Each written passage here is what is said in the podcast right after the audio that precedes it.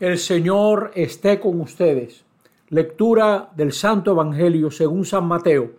En aquel tiempo Jesús dijo a la gente, el reino de los cielos se parece a un tesoro escondido en el campo. El que lo encuentra lo vuelve a esconder y lleno de alegría va a vender todo lo que tiene y compra el campo.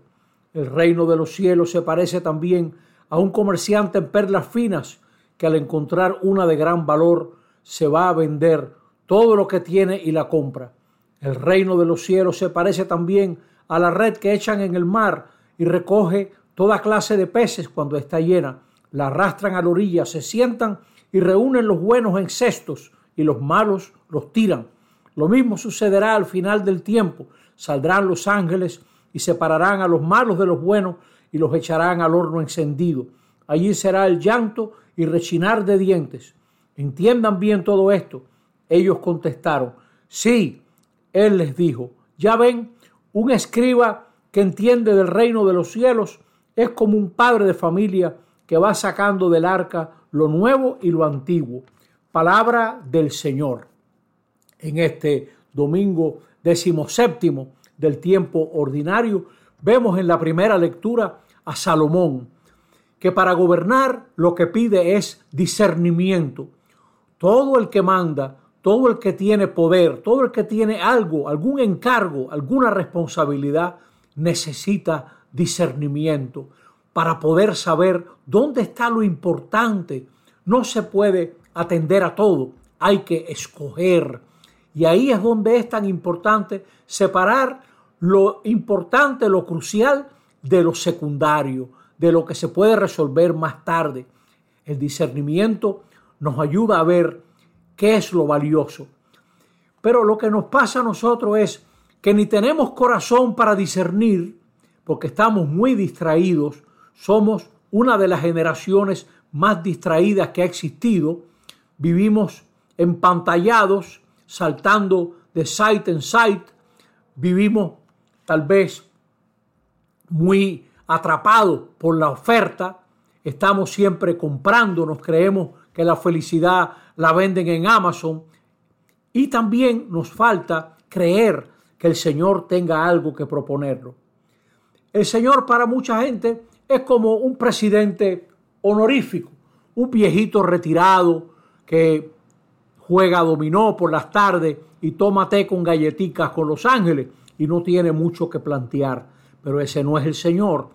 El Padre de Jesús, el Señor del reino de los cielos, está activo y presente en nuestra vida, en nuestra historia. Y por eso el Salmo dice, más estimo yo los preceptos de tu boca que miles de monedas de oro y plata. Más estimo yo esa orientación luminosa que viene de parte de Dios que nos dice, esto es lo importante. Y por eso, para la gente que ama a Dios, todo les viene bien porque saben dar, buscarle la vuelta a las cosas. Jesús en el Evangelio nos narra cómo esa oportunidad dichosa que viene de Dios, que se llama el reino de Dios, eso que está ocurriendo en medio de nosotros, como oportunidad, como llamada, como algo que brota y requiere respuesta, todo eso es como un tesoro, un principio unificador.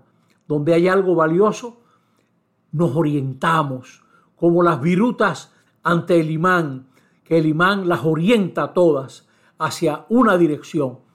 Qué gran verdad, como la mujer, el hombre sabio, sabe aprovechar.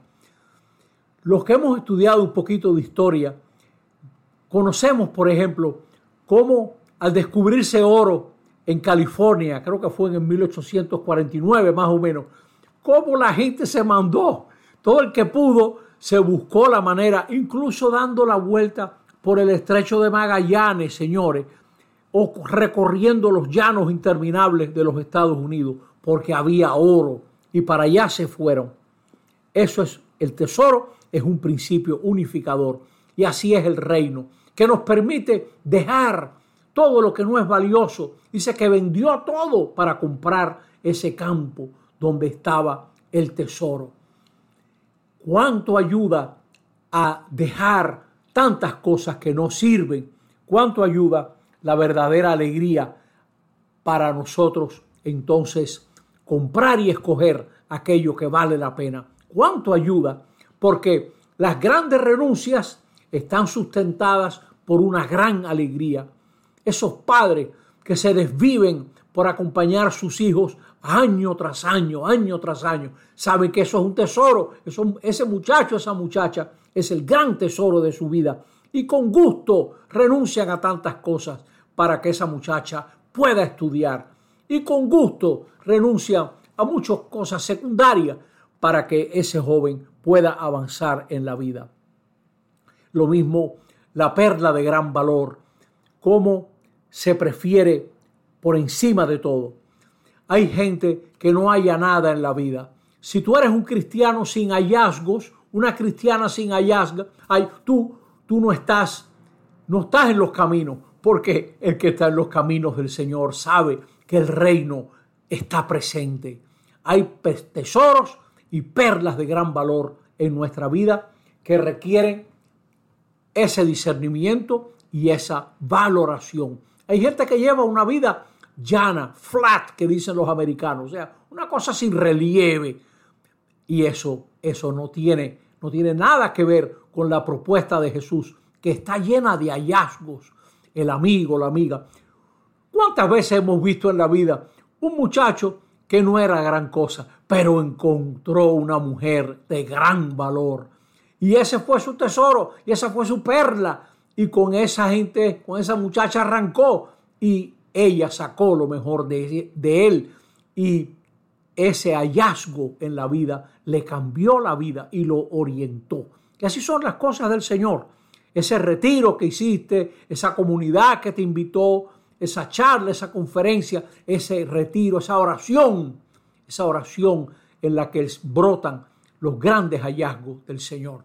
Que Él nos permita entonces a descubrir el reino de Dios presente en nuestra vida. No hay que salirse de la vida y que cada día, que cada día no se nos vaya sin nosotros preguntarnos, ¿y cuál fue el hallazgo de hoy? ¿Por dónde el Señor se me acercó hoy para yo también vender lo secundario para comprar eso que el Señor me ha propuesto? Que sea así para todos nosotros. Amén.